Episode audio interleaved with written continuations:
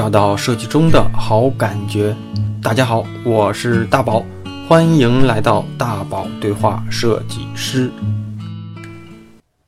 大家好，我是你们的老朋友大宝。嗯，咱们这一期的电台呢，又是准时跟大家见面了。上半场或者说上一期的节目，是我跟我的这位老朋友米田聊了一些关于学习。关于阅读，关于我们设计师的这种学习方法的一些话题吧。那其实，嗯，每一期找朋友来聊的时候，大概我的思路都会分两个。第一点呢，就是，嗯，这个人的特点是擅长点是什么？那我们聊一些更多的是他的一些擅长的话题，或者他感兴趣的话题。那这样呢，可能会聊出一些啊，我觉得是有用的东西。那下，嗯，另一部分呢，就是设计本身。啊，他的一些设计习惯，他的一些工作的方向，包括说他给一些年轻设计师的建议，或者是给一些作为他这个阶段看到的一些设计上的一些视角上的东西吧。那上一上一场我们可能设计本身聊的少，那这一场呢，我们聊的更多的就是会聚焦在设计这块儿啊。那嗯嗯，那我就开始。开始跟问问题了啊，嗯，首先呢，就是你可以聊一聊，因为这个咱们上次见面的时候，我们还算是同行，那个时候我记得你也算是在腾讯的广州，我当时是在北京啊。那现在其实我们的工作上都都会有一些调整吧，或者说有一些变化。你现在的那个日常的工作呀，呃，都有哪些方面呢？或者说，要是方便的话，可以聊聊自己的这个。现在的公司这类的东西，嗯，公司的话现在会比较杂一点，因为嗯，我觉得不同年龄阶段的人可能想的不太一样了。嗯嗯嗯。以前可能是想做设计，现在比较熟一点了，现在可能有点想赚钱了。对对对对，有点熟一点，可能做的东西会比较杂一点，当然主业还是以设计为准吧。嗯，是属于一个会做一些。对对对，是一个设计公司，还是一个互联网公司，还是一个产品驱动的公司？对，嗯，产品驱动是属于也属于互联网公司呗？对，互联网的公司不是传统的，嗯，就是做的东西，一个是广告平台，另一个就是做人脸识别那一块的，就这这里就不展开了，因为这里就绕开设计太远了，因为它跟那种。资本的操作跟那种商业模式有关系嗯，都不太一样。对对对，你就是可以挑一些自己方便讲的就行啊。对对，因为因为讲的可能也不太，这可以剪掉，对不 对？对对对对，嗯，对，没事。那个过去啊，其实你也有一些大厂的经历，也有一些创业的经历，嗯，包括说一些独立设计的一些项目经历啊。就是你你会觉得，作为设计师而言，或者是作为一个过来人而言啊，哪段经历对自己的影响？比较大一些呢，嗯，可能真的比较大，就是当时在腾讯大悦的时候，那段经历会比较比较深刻一点，因为那会真的是就是有点像去蜕变的一个阶段，嗯嗯嗯，因为那会我记得，呃，那会他们录的一个招人的一个视频，嗯，里面还聊到一个，就里面会聊到那些所呃，就高层对对里面每每个员工的一些一些了解，他们其中有一个高层就说。他有个员工，嗯，呃，他的一个，他这个状态很值得呃大家去学习啊。就是那个人去就在那个我在那里应该是待了四年吧，嗯，四年到五年吧。就在这四年到五年里面，呃，生了个孩子，写了本书，嗯考了个研究生，嗯大概这样说的是我。对对对，我就觉得这段经历就是总结起来四年，其实先不谈工作的方面啊。就是在个人业余时间，嗯，就做的这三件事，我觉得，觉得也是蜕变比较大的三件事啊。身份也是身份会有一些转变哈。对对对，有些对看事情的一个一个观点，因为有时候真的是跟了一些更高层的人去接触，才发现自己有多么渺小。对，是这么一个观点。我这些年就明显有这种感觉，就是见的人越多，遇到的厉害的人越多。其实自己会觉得自己越无知啊，就是因为确实是有一些人，可能他们看到的东西是你想都没法想的，过去你连想都想不到的东西。所以有些有些东西为什么现在少少写东西出来的原因，也是有有点在于此，是有点有点小自卑的感觉的。但你不用这么想啊，因为你要这么想，那总会有比自己强的。你把它当成给自己写的就完了，只不过是发到一个公共场合就完了。对，只是我自自己的一个状态的一个观点，因为看的人可能会接触比较多，嗯嗯嗯，包括呃，可能创业之后有更多就是接触一些可能可能超过就大概很夸张的那个体量，就是上百亿体量的一些盘，嗯，包括可能会碰到一些像呃从初始就马云就马云家那边有几个最初始的那几个创始人，就十八罗汉其中几个，嗯。就他们的一些。那些那些那些思考的方法就是完全都想不到的。嗯如果你单纯做一个呃 designer 去，就是设计师去看的话，就不可能想到他居然还还能这么想一一件事情。嗯，就他们很喜欢去想一种东西，叫做叫做做局。就是这也是我看那个最近看那个运营之光，他写的，就是他他其实说运营就很简单一个事、一个事情，他就是做局，先做一个小局，套你入。套你进去，再做一个稍微中一点的，再做一个大的。嗯，基本运营，啊，无非就是在在干这种事情。厉害点的就是他他会很有体系去做成一个个局，就就等于为什么有些体量能甚至那么快？嗯，从几百个人到几万个人，到几十万到几百万的撬动。其实一开始如果可能作为设计师，可能没有想到这方面的一个东西。对，可能更多就是想啊，怎么把设计做好就可以了。对对对，就想这么东西。有可能最近。推荐比较大，就是从更更更更更全面的角度去思考思考产品啊，或者思考项目，对这件事情，对。嗯。那那个现在的日常工作里啊，自己的这个工作属性层面呢，主要是做哪部分？就是设计呀，还是团队呀，还是说呃一些一些一些呃，就这方面吧。就是你可以聊聊不？嗯，做设计还是占的比较大的一个时间，因为因为我们现在公司产品的一个关系啊，嗯，大部分基本公司大部分百分之八十到九十吧都是程序员，哦，因为这个这个特殊性，所以做，因为你不可能叫程序员去做设计嘛，对，但是有点难度的，除非你他们是用一些框架去搭一些类似后台的这种产品，大部分还是需要压到我跟另一个设计师里面。基本一部分工作就是我去指导他去更好去成长。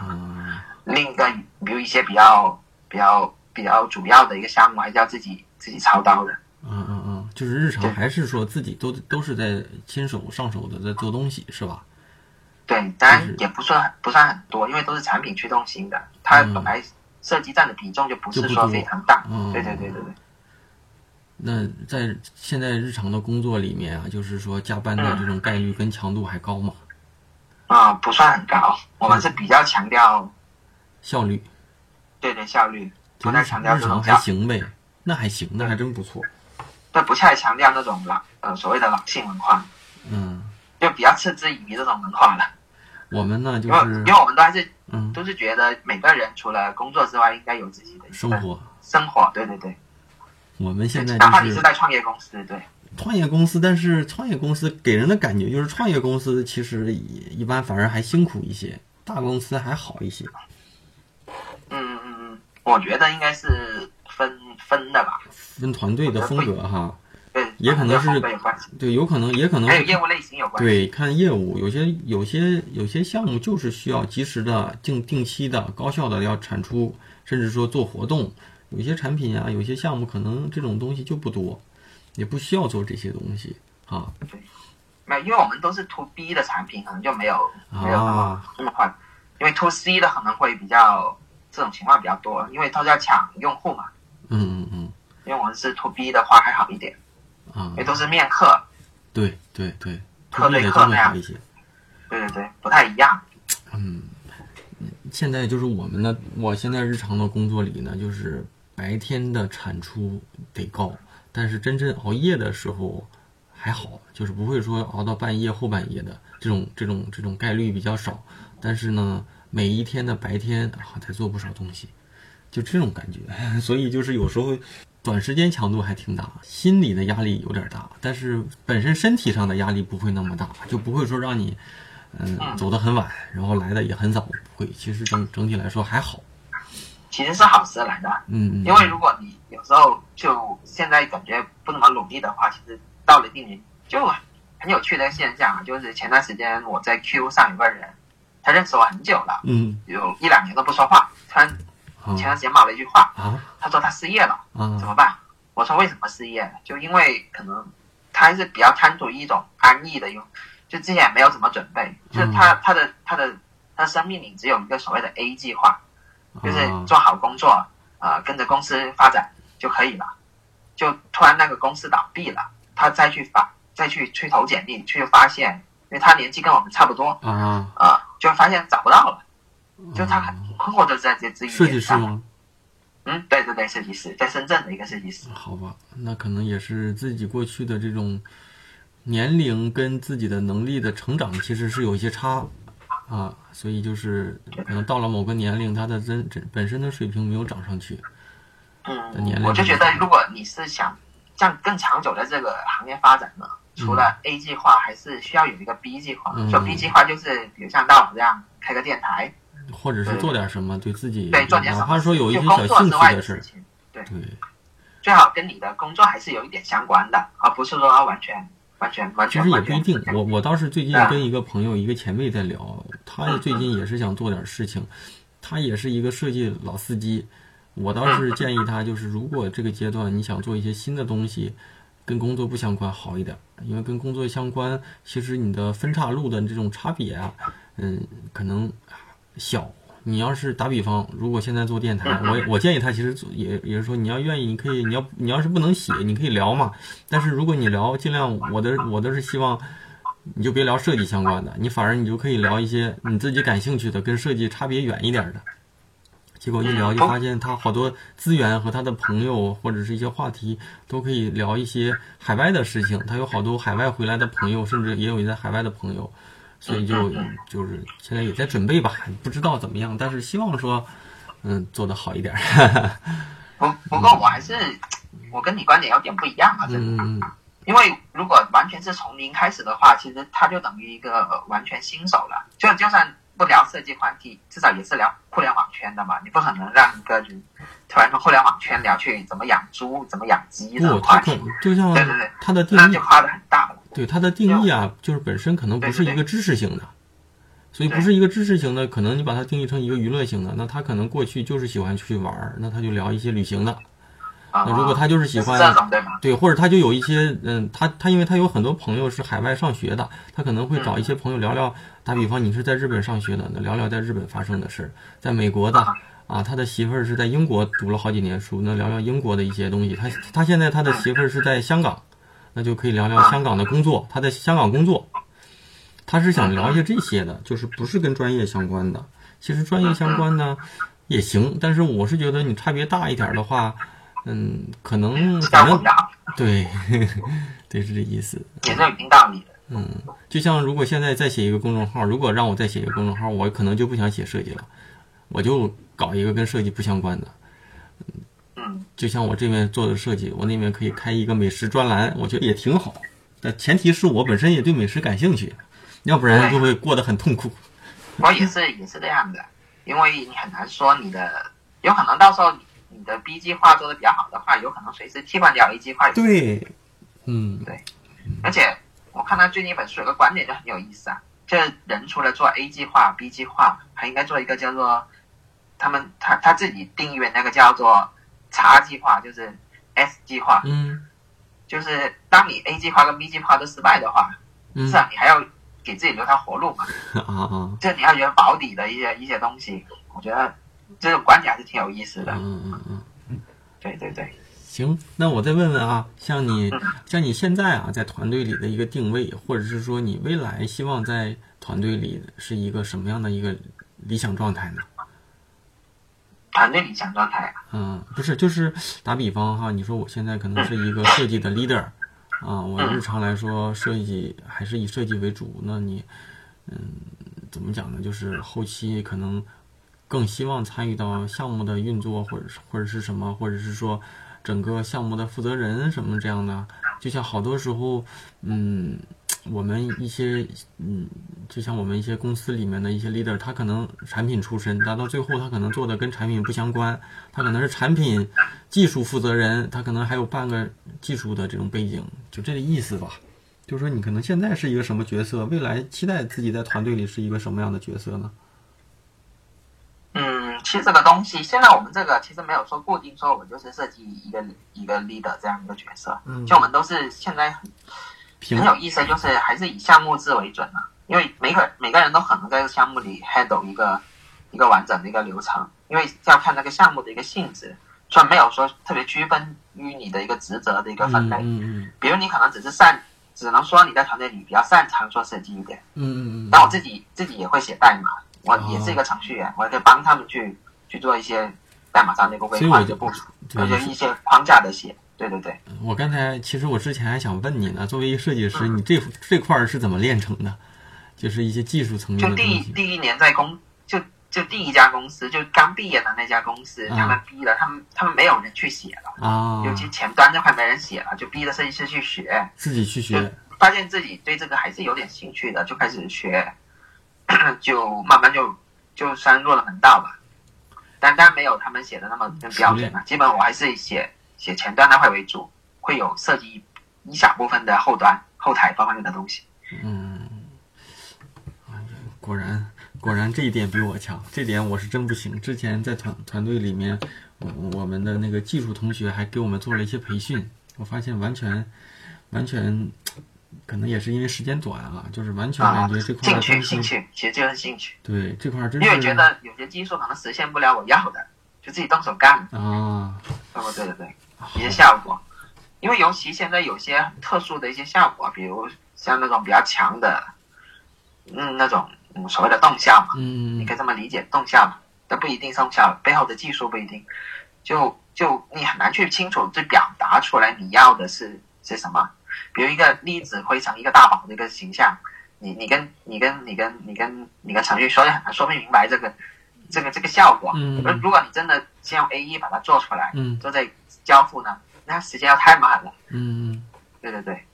所以这时候就你你如果有一个会懂这个方面的话，就沟通起来就比较方便。嗯。就大概我知道底层用，比如用 tree tree 去实现那个所谓的三维粒子这个效果，在合成。但这就抛开这个话题了，已经啊。但是那个尽量去做的，对对。但是那个设计师，其实我我我按我之前过去的理解，好像技术啊，做学技术、做技术工作的一些一些人，他跟咱设计可能还不太一样。他好像是得时刻着保持学习吧，跟设计相比，他那些技术的更新换代可能好像还更快，是不是？啊，也可以这么理解。他其实就是跟设计其实很相似的。就设计来说，我们都是点线面底层，还有就是八毫、四毫东西嘛。如果经过学院派都知道的，就那种最最底层的设计那套东西理论，就三大构成：平面、平面立体、色彩。对，其实程序也是一样的，它就是基本就是函数、对象、方法，就基本都是这三套东西。只是呃，因为它的一个语言的一个进化，所以它可能。可能这三种东西它的一个写的方式不太一样，其实它的背后的逻辑都是一模一样的，它是没有变过。好吧，这块确实不太懂，不好给你硬硬问硬问的。回头我也听不懂。很多设计师可能也不太懂。对对对，因为真的是写过，可能才会明白。嗯嗯嗯。其实可以理解为大家底层其实都是一样的，就像你设计工具，就打个设计比方嘛。设计工具也是一直在变的，比如啊，以前我们可能用 Photoshop 去做界面就可以了，嗯，现在可能你很多材料又开始转注用 Sketch 那个用 Max 上那个工具，对，就就以前切图的话是设计师要标标标标注好在那个图上嘛，嗯，比如现在有些工具就是比如像 Zeppelin Zeppelin，它可以直接导出来一些一些格式，程序员就可以直接。就那那图标，包括一些一些你的，你就可以直接一键就把它全部拿下来了。这也是一种技术的一个变化。对对对对对，用一根革新。对对对。反正 Sketch 用一般做产品页用 Sketch，发现用完 Sketch 之后就退不回去了，就不可能再用 PS 做产品页了。就发现还是 Sketch 会高效一些，方便一些哈。对，而且 Adobe 现在，如果你有了解过新技术的同学啊。叫 Adobe 现在出了一个叫叉 D 的，嗯叉 D 就是就是跟 Sketch 是差不多。的，对对对对对。那应该用的人应该不多哈，身边没人用。啊，不多，可能教程不多，嗯，就因为主动学习的人也不是很多嘛，嗯可能就没有没有没有这个机会会会用到，而且它还是 beta 版，就是还是很多问题，不不稳定啊，对，不稳定，不太稳定。但如果你是用 Windows 的话。叉 D 是比较好的一个选择，还是？哦。因为因为 Sketch 只有 Mac 嘛。对。没办法，对对对，这个平台的一个制约。嗯。好，那嗯，我会问你一个我见到所有设计师和和嘉宾的时候都会问的一个问题，就是你的日常工作的一天是怎样的？一天呐，就是可以说说大概，打个比方，或者说说大概什么时间起床？是从工作时间开始算吗？嗯，就算你日常的一天，起床的一天就行，挑比较通常的一天，不是一个特别的那种，有什么特别事情？通常的一天，嗯，基本就是六点钟起啊，嗯，六点前就开始做一些一些储备，有可能是看书，有可能是看点教程，嗯，因为我看教程不一定是看国内的，如果可以展开吗？这里？可以啊，就是比如像啊，如果大家有有能力去翻墙的话，可以看看 YouTube 上面的东西。嗯，YouTube 上面的教程其实要比嗯，我我窃以为感觉啊，比国内那些做的要好。而且 YouTube 如果你英文很烂没关系，嗯，它 YouTube 里面右下角有一个叫做自动翻译的，哦，它可以把一些英文的一些字母直接直接弄出来，或者直接把英文字母变成中文的。嗯，对，它可以把一些英文直接就翻出来了。通过很多是机器语言吧，就直接翻出来了。那你那个，嗯嗯，那你那个看的教程多是什么类型的教程？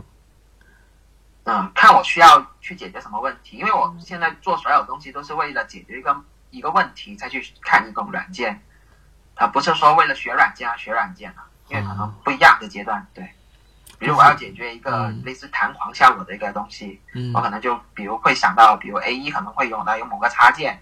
我就直接就看那个插件具体的那个章节大概是什么。嗯。一一般方法就是先看，你你至少要大概一个了解，就是哪个哪个工具可以解决这个问题，之后再去再去翻它的一个目录。就就现在，其实现在大家可能呃没有这个习惯，就是如果学一个软件的话，一般它的帮助是最有帮助的，就是它帮助那个手册上面都会有写的，具体哪个工具能够实现什么东西，它都有写，写的很明白。就是有时候你可能只需要看那个东西就可以了，而不需要从零开始。就是用到哪块儿去现找就完了，对吧？对对对对对对对。对，其实有时候我也是这样的，因为着急嘛，来不及，赶紧。但我不会用帮助，我就直接百度问。我突然想干什么，什什么？打比方，我就说我现在想 AI 的什么什么东西怎么怎么弄啊？查到我直接就用。但是下次我可能也记不住，但是我知道百度能给我找到。对对。所以还好。嗯嗯嗯嗯。那再拉回来吧。嗯，对，再拉回来。一般早上就看教程，就大概我会，因为我的时间工作时间比较自由一点啊，一般我十点左右才到公司。嗯。路上大概多长时间？路上一个钟吧。一般我都会在路上就回公司的时候，一般我也不背什么书包，呃，看情况吧。如果不背书包情况下，我去跑步，跑大概半小时，大概三到四公三公里左右吧。嗯。就每天这样，就是说公司。如果出汗的话，就换件衣服，嗯，就开始一天。一天的话，一般我我不一定会先马上动手做的，我会去刷一些一些啊，就信息源，嗯嗯。就我自己的话，会做了一个叫做 RSS 的一个信息源，不知道大家知不知道 RSS 是什么东西？嗯，可以解释解释。啊，就类似于一个信息聚合的这样一个工具，嗯，就这这这类型工具很多，只要记住一个叫 RSS 就可以了，嗯嗯。当然，你可以可以刷，你可以说刷那个，呃，知乎也可以，说说头条可以，只是我这个 ISS 是是放了很多，就是国外的那种，那种啊，他们的网站，因为所有国外的网站它都有一个 ISS 的源，就可以将这些东西聚合到一个地方，可以这么理解。相当于是一个书签儿，是吧？或者是一个收藏夹这样的一个东西。啊。类似，你应该也不是类似一个聚合的一个平台，嗯，就是你做了一个自己的一个今日头条，可以类似类似那么理解，嗯，东西都会自动更新的，就你不用去每个网站去翻，懂，就这么一个这么一个工具，嗯，有很多的这种工具，我就不展开了，这里就去翻一下，就国外什么资讯啊，嗯，一般都是国外的，因为国内的话很多就你们发朋友圈基本上看得到的，嗯，朋友圈都是国内的东西了，嗯，就不用看，基本就是看一些国外的一个东西。就如果觉得好的话，就开始整理啊。基本我会花大概一小时左右会做整工作，就看看是半小时，就整理又半小时，之后就开始工作。一般工作我自己的话会习惯于先做一个 to do list，就是一般我会列今天最重要的五件事，嗯，先把它前后顺序。比比如我精力最好的时候是在上午，嗯，就是十点到十二点这个时间嗯对，下午就没什么，下午就处理一些琐事了，就不是处理一些比较重要的事情了。嗯就列完列完之后，就会用一个叫做番茄，但叫做番茄工作法，嗯让大家了不了解？嗯嗯这里就不展开了，就是番茄工作法这么一个工具，嗯就二十五，呃，集中精神做二十五分钟，就什么也不干，就就关注于当前的一个目标，嗯完成了就休息五分钟，嗯再再进行下个二十五分钟，大概这样这个流程。如果要是真中间有人找你怎么办啊？啊、一般我如果特别特别急啊嗯那话，会会可能要打断一下了。嗯如果不是很急的话，一般可能会在两点啊，或者下午两点到三点的时候会有个统一处理的一个时间，嗯这样子。如果特别急就没没办法了，如果不是很急的话，有个统一处理的时间。嗯就下午就是处理一些一些琐事或者是一些日常性的一个工作嘛，嗯就一般可能待到很难说了，有可能是七点，一般我是七点下班，因为我们是晚上班嘛，嗯就七点左右才下班，就也是为了错峰，就是七八点可能就开始开始往家回，就嗯再看点书，就写点今天的感觉，基本上每天都会写的，嗯，就今天我收获了什么东西，但我不公开这些东西，还是嗯。就写自己一个有点像以前小学生写的日记，日记，对对对，写下来就那样，去记录今天我在该干了些什么东西，都会有写，有一些感悟啊，或者可能收获啊，或者一些失误都会有写。嗯，就是日常的一天是这样过去的呗。那你有自己基本上嗯，那你除了这样的话，自己还会，假如说安排一个固定的时间锻炼吗？什么的？有啊，就是跑步啊，就 基本就是要不就早上，要不就晚上，或者早上晚上一起来。啊因为我们楼下，哦，我们下面，我现在是在广州珠江新城那边，啊，珠江下新城，面有个，我知道对对对，有个有个挺大的一个类似于类似于公园吧，可以这么理解吧。啊它有很多跑道，晚上去肯定去跑一下。啊，那还挺好大概大概现在冬天不冷，广州，对，不冷，所以说没有没有你们这边的困惑啊，操，太冷了，今晚还是可以跑。对对对，包括你现在去游泳也是可以，也不是说特别冷。现在我现在 像我自己现在还只只穿一件长袖就可以了，在外面。对广州还行，今年北京是特别冷，而且还不下雪，真是特别冷。嗯，所以不太一样，要根据每个人。不过锻炼，我跟大宝都是有相同的观点的。嗯嗯呃，及早锻炼是没有坏处的。嗯嗯。如果你想你的职业生涯稍微长一点，但不一 不一定设计啊，嗯，你整个人生阶段都是都是这个道理，无论你从事什么行业。对对对对。对对对，嗯，就是像你现在啊，我认为我们这个阶段谈不上什么什么什么大神，什么什么什么大咖，但是我觉得算是一个资深一些的设计师了，差不多也也差不多工作过小十七八年、小十年这样的啊。那作为这么一个，我认为算是一个资深的阶段啊，你觉得设计师最重要的在这个阶段最重要的能力是什么呢？就是像我们这种就是差不多这个年纪，就工作了大概十年吧，接近对，八到八年吧，反正六年加以上的，嗯对。嗯，我觉得最重要的能力就是，就是承上启下的一个能力很重要啊。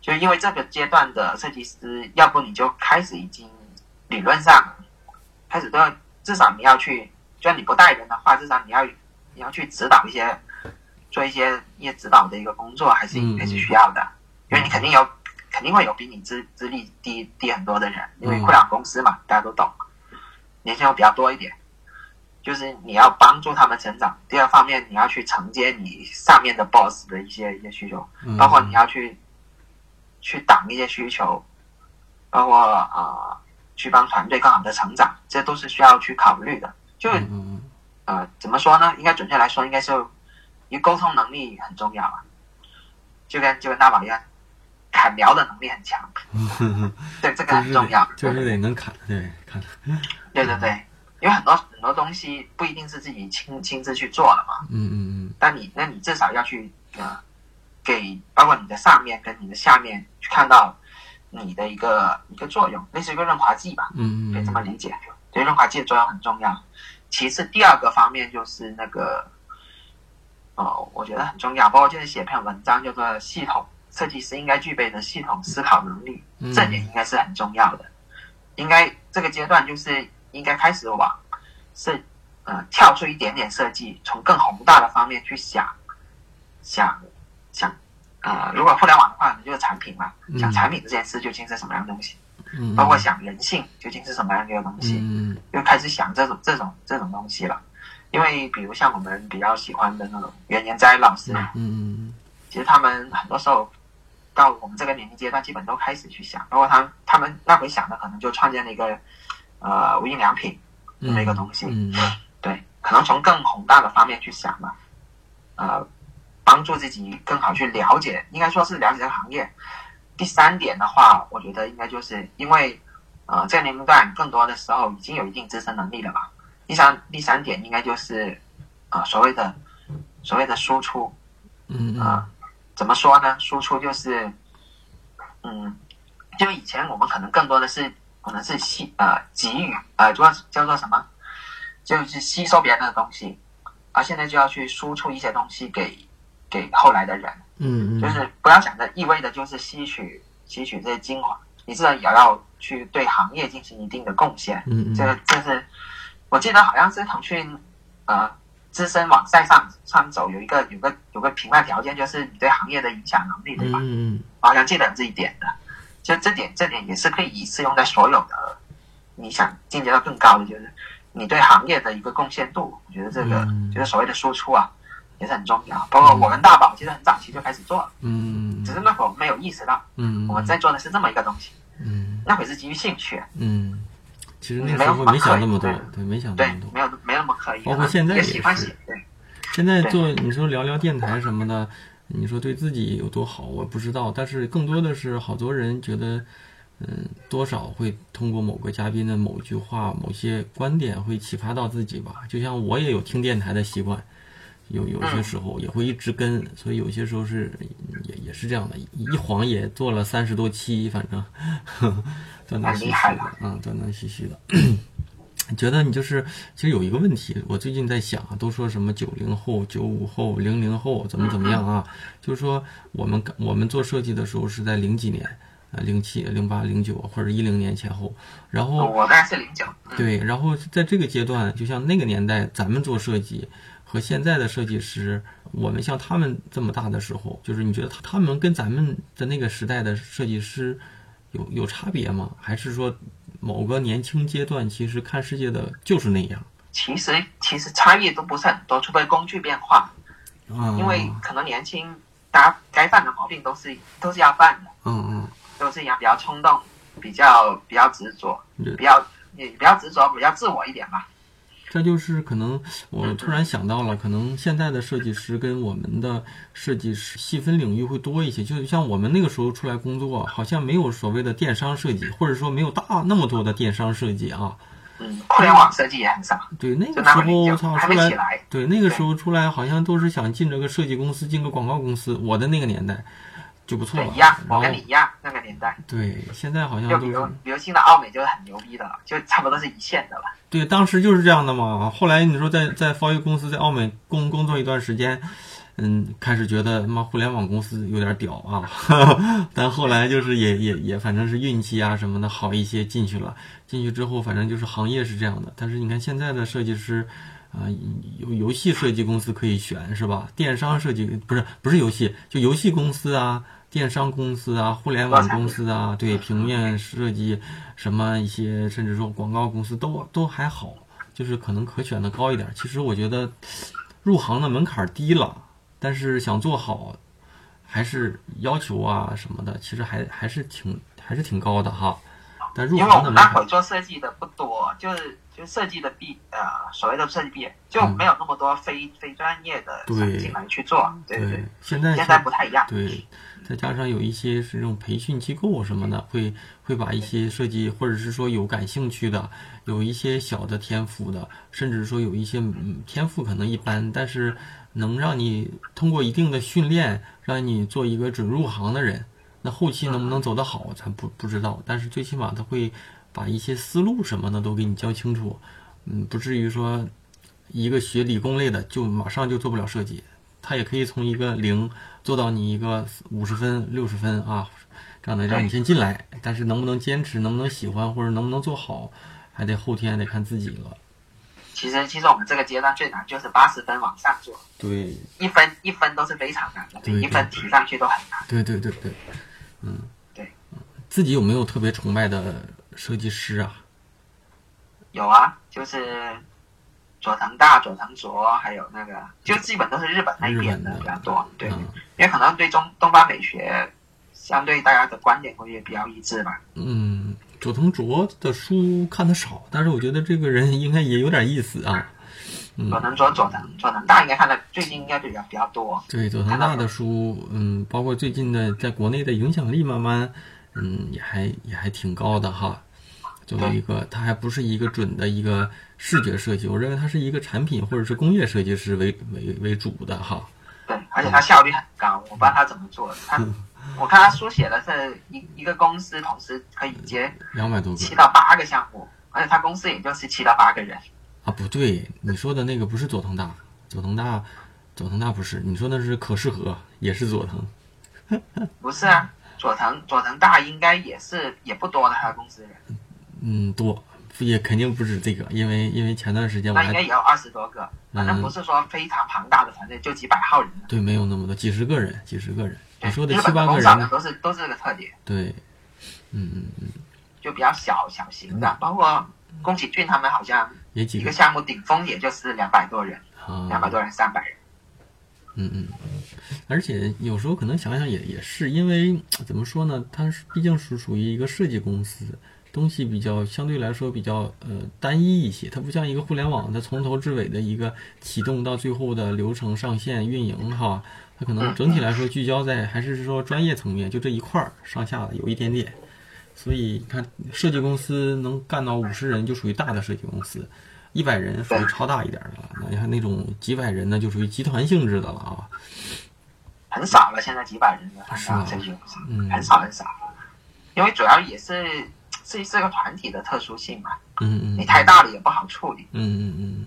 对对对，现在那个，嗯，怎么讲呢？就是你工作之余还有什么自己的爱好吗？就是跟专业相关，呃，跟专业不相关的就整理啊，我很喜欢去整理一些东西啊。啊最大的就就有点像整理癖了，已经。啊就很很多人就认识我，就是现在就以前可能是账户嘛，现在可能就是看花瓣，就一搜搜了很多就比较好的一些东西，都都是可能是我上传的，或者是豆瓣上基本现在设计类相关的繁体书，基本都是我上传上去的。啊！回头把那个花瓣的账号发我，我也关注你一下。花瓣这块我还真不怎么整理。啊，在不一定花瓣了，你还有 Pinterest 啊，当你就是翻墙的现在不是不能翻墙了吧？哎，不是不能直接在国内直接看了哈，得翻墙看啊，翻墙看但我自己还有办法了，因为没办法，我们要处理一些国外的项目，肯定肯定这个这个这个东西还是需要的，嗯嗯这个技能，对对对，嗯所以一般还是起码还是没办法，是只能跨办为主嘛，因为嗯。你拼的东西也就是外国人看得到，对。因为国内基本都访问不到的，对对要考虑大部分的情况，对，嗯，就是假如说，其实这这几年吧，都会有人就就就有人说说设计啊，嗯，是个青春饭啊。然后有人说嗯啊，你三十岁做不到总监就得转行，女女女孩不适合做设计啊，这怎么怎么怎么样。就像这种想法，你怎么看呢？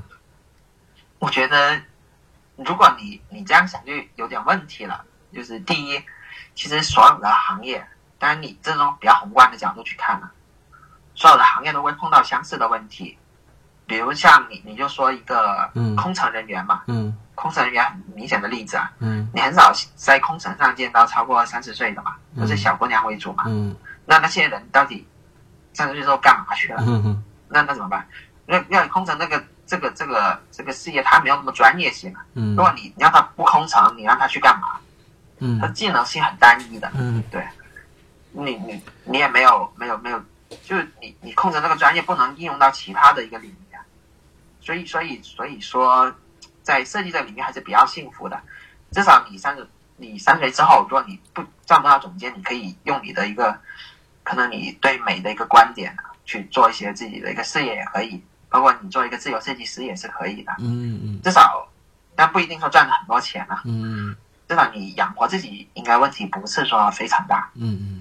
就普通养活自己比较难，而且嗯，我的个人观点就是不一定每个人非得一定要做嗯，因为总监的位置也就那么多了，你知道，尤其是就是所谓的大厂的总监呢，嗯，大厂大厂我就说就是估值能够到二十亿以上的，嗯，嗯，掰着指头上不是掰着指头吧，也就是一百来家中国，嗯，一百来家，嗯，那总监每个公司分下去四到五个侦查设计的，你那也就才四五百个人，那。你个设计师群体多大？你三十岁以上设计师有多少？多少？对对对。如果你真的统计过去，发现至少也是在，我觉得至少也是在二三十万吧，应该可能不止这个数，对，可能更多。嗯，对啊。所以说，嗯，不太需要去担心这个这个问题吧，因为每个人这种叫什么叫叫中年危机，嗯，就基本上应该都会碰到的，嗯嗯，只要到那个年纪就会碰到这样一个所谓的中年危机，嗯，我觉得应该是。跟开阔自己一个视野吧，而且多去想，呃，不要单纯只跟设计师朋友玩在一起，多去看看别的别的人究竟在干些什么。嗯。我现在现在我转去这样一个那个公司呢，这样一个一个位置啊，其实很多时候都不是因为我做设计，因为我认识，我做设计不可能不可能拉了这么多程序员回来，因为根本设计跟程序所以。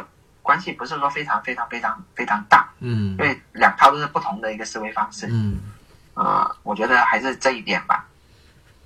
当然，我也也想听听大宝的一个意见，因为你也会碰到相同的问题嘛。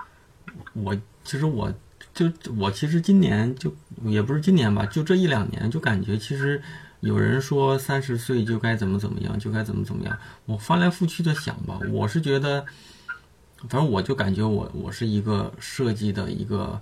到了三十岁这一年入行，我觉得我三十岁之前都是在学习阶段，就是就是我们会会有个什么感觉，就是我们跑到医院，一个三十岁的医生给你看病，你肯定觉得他是个小医生，对吧？一个三十岁的老师给你上课，你肯定觉得我操也是个年轻老师，但是一到三十岁的设计师呢，怎么就会觉有人就会觉得你是一个老设计师呢？其实我觉得都一样嘛，我们都是一个职业，可能职业属性不一样，但是呢，我们都是一个职场上的人。你到了三十岁，其实按理说，在这种传统的职业里，三十岁是一个我我认为的是一个年轻阶段，就是你不会觉得一个对你不会觉得一个三十岁的医生他有多牛逼，或者是说他就是一个老司机，对吧？然后，但是三十岁的设计师会扮成看成一个老设计师，但我的感觉就是，我他妈到三十岁的时候，我好像才有点懂什么是设计了。或者是说我才觉得我进入这个行业了。我认为这个阶段是一个打开职业的一个，或者说真正扎扎到行业里的一个一个阶段。就是可能我认为我的职业生涯可能在三十岁之后才会慢慢的拓展开来，但也没说过要转行或者是非得要干嘛。剩下非得要干嘛，可能还是一个。一个顺其自然的阶段，就是你能应应该是怎么说呢？应该是所谓的拓开了一个叫大设计的，也可能就是小设计，对，可能比较大设计。因为设计其实可以玩的东西很多，嗯，很多人就比如固定我就做 UI 的。其实像我像我老师也是国内比较知名的一个设计师了，嗯，现在应该应该五十五十多了，嗯，他们现在基本玩的都是，他们虽然也是做设计，不过基本都是玩一些跨界的一些东西，嗯，就就。就我觉得这个就是开拓的一个，就是你作为一个，比如他以前是平面，他现在开始去做一些中央厨，你想不到他做中央厨房的一个设计啊。所以嘛，就是这样的，就是我也没觉得三十岁怎么样，我觉得我我好像才入行，所以有些人说，就像前段时间遇到一个面试者，他说他他跟我们一般大，三十一二岁嘛，他就说我工作八九年了，意思说他来了这个岗位可能对他的预期有点低，但说实话呢。我我后来我就说，我说你啊，如果来到我们团队，你的年龄也不是最大的，我我都比你大一点儿。我们的团队的核心设计师肯定年纪都比你大，然后我们的所有设计师都得在一线工作，不能说是因为你你你年纪大，你自己身你可能只去搞想法，就不去做图，甚至说这个人这个人可能在乙方从业了几年，他说他五年就当上了某某设计公司的总监。嗯，我有时候觉得可能是因为自己的眼界比较小吧，就是见到人有有可能也是因为公司业务调整，也不一定说他非得真的是到总监那个那个位置。就是他他可能见到的人或者是行业里他在互联网公司的资历可能没有那么深，就是导致说他认为他这个年龄应该出去都是一个不干活的，只去想、只去提案、只去抛个概念，别人去做就完了的人。但其实呢，嗯，我认为。你是不是只去想？还是要动不是你是不是只去想呢？嗯，不能说是你想要找这么一个工作，而是你这个工作需要你这么做的时候，你这么做就好了。但这个工作暂时是需要你参与到一线里，那你还得去干活。所以那个人让我觉得，哎呀，还是有一些人，就是越牛的人越谦逊，反过来呢，不牛的人有的时候反而看不到自己的问题。这是我最近的一个。我觉得，我觉得还是我跟你想法是一样的，就是跟着公司的业务走，因为很难说。对。哎，很难很难说你你你想怎么样就怎么样啊，因为不一定是你想怎么样就可以怎么样。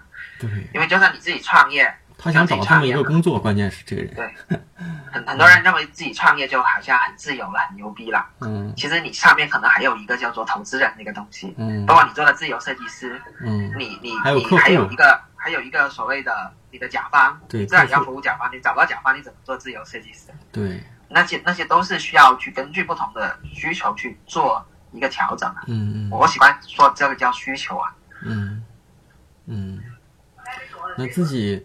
假如说在未来啊，有你自己理想的一个这个职业，就是职业规划是什么呢？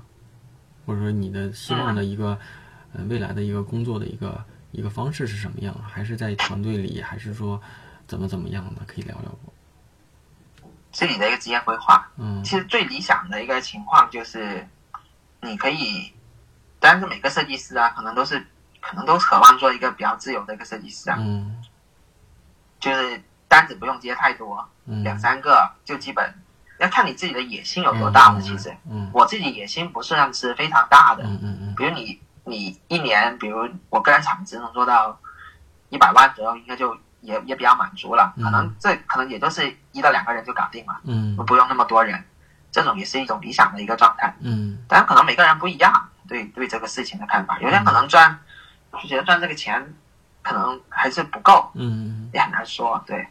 我自己的规划是这样，可能更多是花更多时间去，去有可能写些书啊，或者做一些关于教育方面的东西会比较多。嗯后面的规划可能的，嗯，但不一定，要看要看要看形式。嗯嗯。跟这个，因为因为像我自己自己做计划，一般以前我年轻的时候喜欢做所谓所谓的三年计划、五年计划，现在这个年龄段一般我只做一年计划。嗯。因为。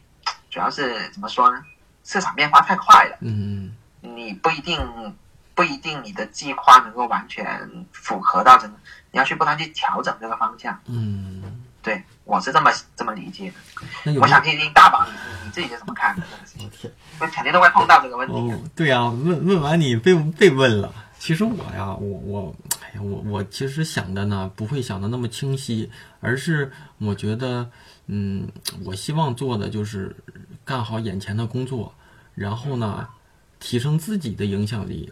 就是什么意思呢？就是我可以把所有的技能都都往我身上积累，但是呢，我眼前的工作该需要全力以赴还是全力以赴。但是到日后自己能不能做独立，还是做一个呃大咖，还是做在一个公司做一个嗯。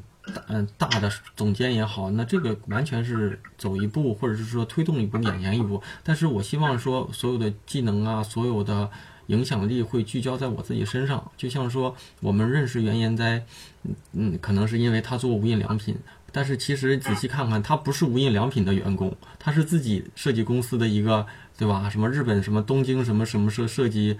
什么协会的一个一个什么什么这种的嘛？呃，东京设计中心应该是叫日本设计中心。对，我就这意思嘛。但是其实他呢又不是无印良品的员工，但是我们感觉是他俩是有一些等号的。至于说，就像我我的感觉就是，嗯，我可能会做好我眼前的工作，那这个工作可能会成就我，但是我自己也会做一些提升自己的这么一个一些事情吧。到到时候你会发现，它是双赢的，它是双赢的，就是你厉害了，你会带动你的工作；你的工作厉害了呢，会提升你的影响力，是这样的一个一个一个一个计一个一个一个理想的状态。但是能不能做好呢？对，不知道。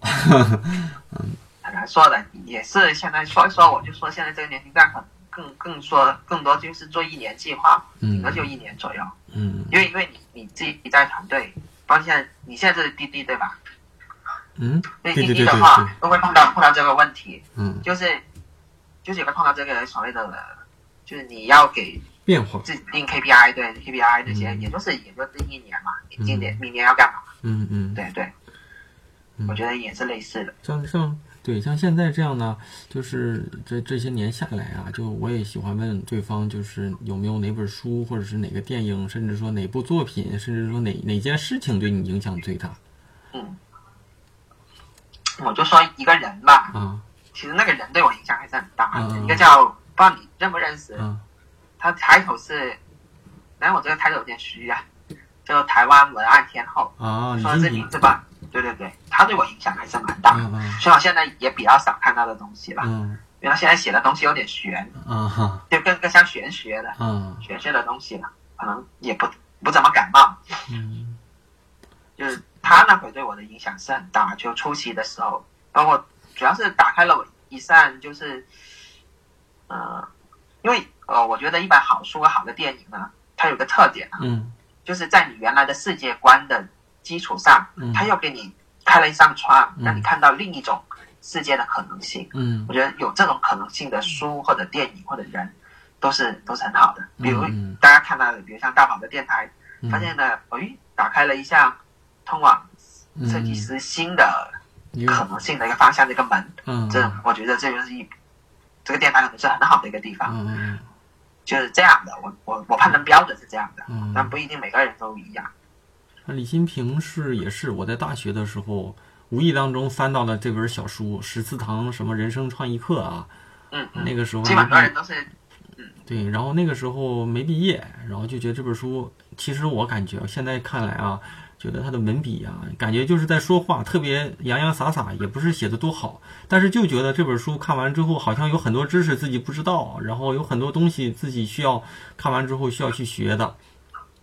然后陆陆续续我在工作的时候，我记得那年在创新工厂，创新工厂有个实习生就问我说：“我问你，你有没有什么书推荐一下？”然后我当时就想到这本书了。结果呢，那个实习生那个小伙子。也是就看推荐完这个十四堂人生创意课之后呢，就特别喜欢这个人，然后把这个人所有书都买了。买完之后呢，有一年他在上海工作，他在上海工作有一年李新平出了新书，在上海要做签售会，他就跑过去参加，然后让他签名。我操，当时还给我看，他就说因为受我的推荐，然后这本书对他影响特别大，然后对这个人也是也是这样的，就最后也是可能开启了他的一个人生或者是一个一个新的一个世界。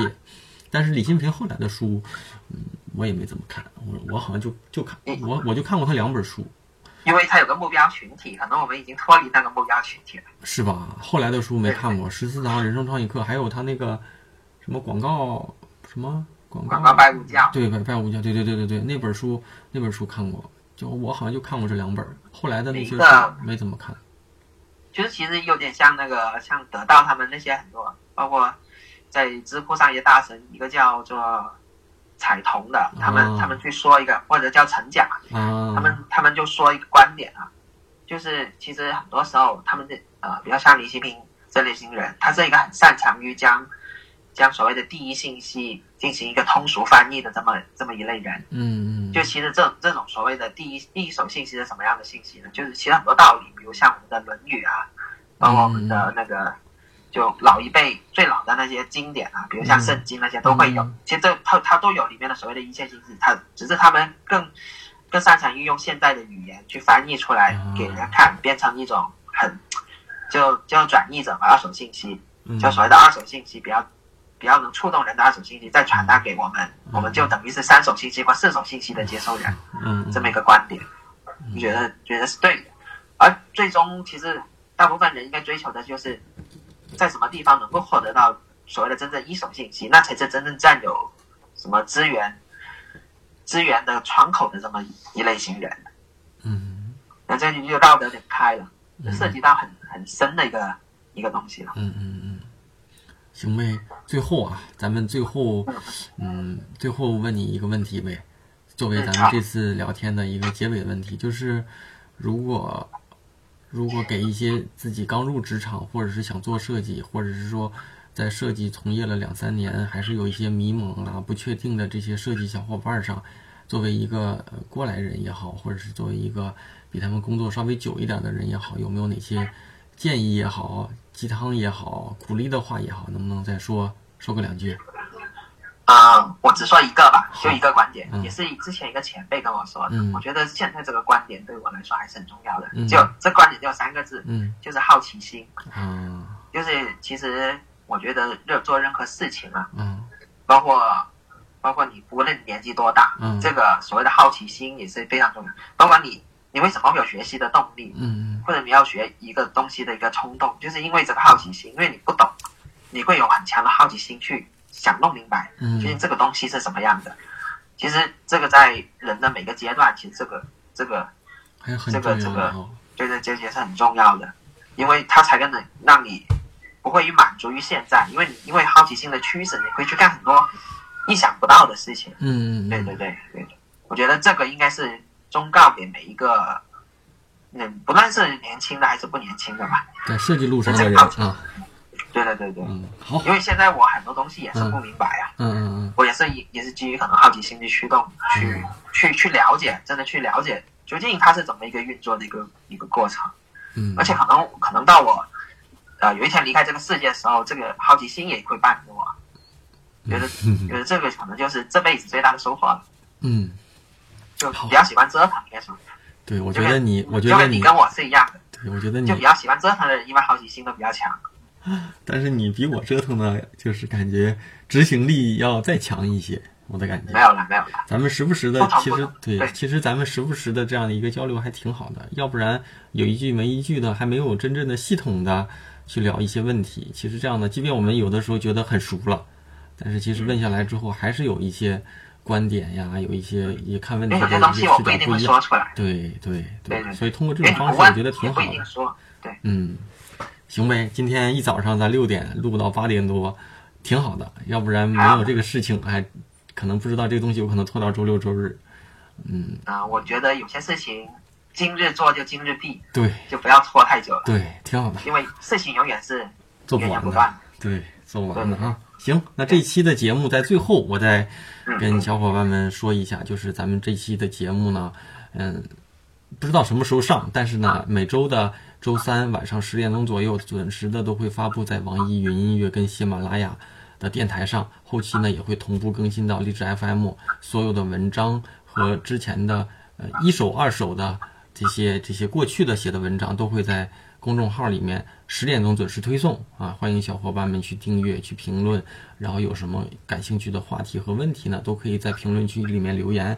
如果对嘉宾的这个想提问也可以留言，如他可能会看到，如果他看不到这个问题又比较不错，那我就会替你传达给他，让他呃嗯做一些解答啊。那这期节目时间真是也差不多了，然后我应该洗洗漱漱，一会儿我们也准备去上班了。那这期的节目就到这里，嗯，好，大家再见。嗯，谢谢谢谢米田同学啊，嗯，大家再见，拜拜，拜拜。送我说再见吧，故乡已在身后了，你不要再想起我，请别送我，